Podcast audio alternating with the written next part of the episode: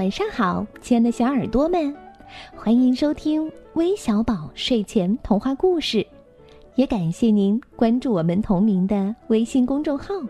我是珊珊姐姐。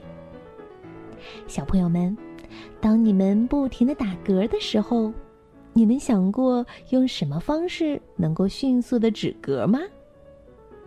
嗯，我们听完今天的故事以后，珊珊姐姐再和你们分享一些能够止嗝的方法吧。今天的故事题目就叫《打嗝的小老鼠》。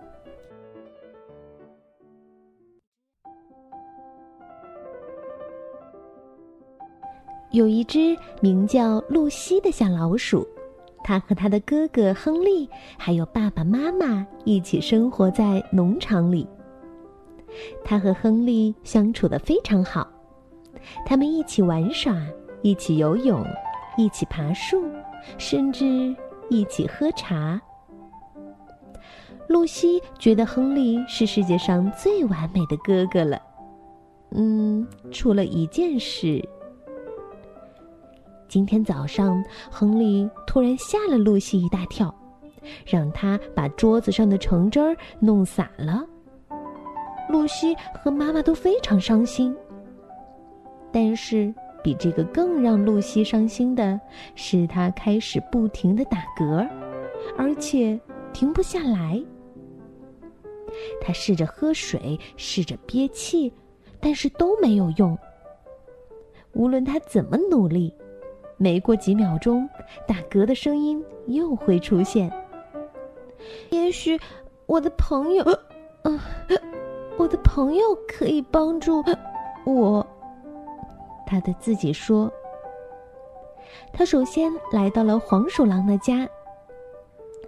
你好，呃，黄鼠狼。你好呀，露西，今天过得怎么样啊？黄鼠狼问。我很好，露西说。但是。我不停的打嗝，停不下来，停不下来。哦，我已经注意到了。黄鼠狼说：“如果你倒立的话，也许嗝儿就可以出来了。”他建议说：“我每次打嗝的时候都这么做。”露西一句话没说就冲了出去。他开始倒立，这个对他来说很困难，因为每次打嗝，他都失去平衡，不得不重新再来。过了好长时间，他还在坐着。这个时候，青蛙过来了。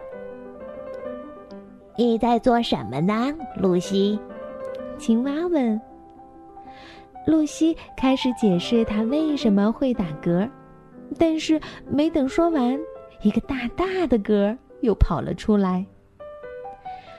哦天哪，好像倒立让你打嗝更严重了。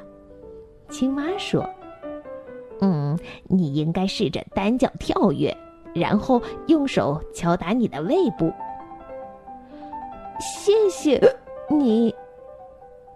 当他说完的时候，青蛙已经跳回了池塘。单脚跳跃还要敲打胃部，嗯，这看上去很愚蠢。但是露西的打嗝更严重了，他又试着换另一只脚，但是无论他怎么跳、怎么拍打都没有用。哦不，嗯，他边说边往家走。嗯，也许我以后的日子都会。不停的打嗝，我会成为一只打嗝的小老鼠，人人都知道我。也许我不能再去图书馆了，嗯，管理员会说我太吵了。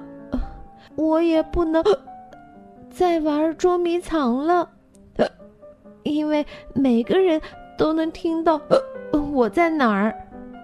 现在我只想着未来要发生的事情，也没注意自己，在我拿走。就在这时，亨利忽然从草丛里跳了出来，手里拿着一个浆果，说：“看，我找到了什么？”但是露西被他的哥哥吓坏了，哪里注意到这些？他真是受够了。亨利，我已经告诉过你多少次。一边说，他的脸上一边露出了笑容。他发现自己不打嗝了。亨利吓了他一大跳，所以嗝就消失了。他抱住了亨利，说：“谢谢你，你把我的打嗝治好了。”然后兄妹俩边吃着新鲜的浆果，边走回了家。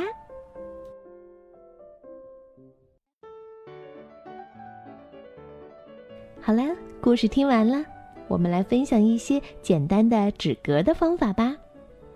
第一就是憋气法，我们用尽全力深吸一口气，憋住，直到实在憋不住的时候，再将气呼出，便可停止打嗝了。第二个方法就是含水法，含一口水在嘴里十到二十秒。然后咽下去，就可以快速的止住打嗝哦。第三就是食疗法，让我们吃一点醋、山楂、生姜片，都可以止住打嗝。小朋友们，下次你们如果打嗝止不住了，不妨试试这些简单的办法吧。好了，那我们要将今天的故事送给来自福建莆田的黄璐。来自广东广州的岳希敏，来自湖南郴州的曹子涵，来自北京的田芝麻，还有来自河南平顶山的雷志涵，感谢你们的点播，我们明天再见，晚安，睡个好觉吧。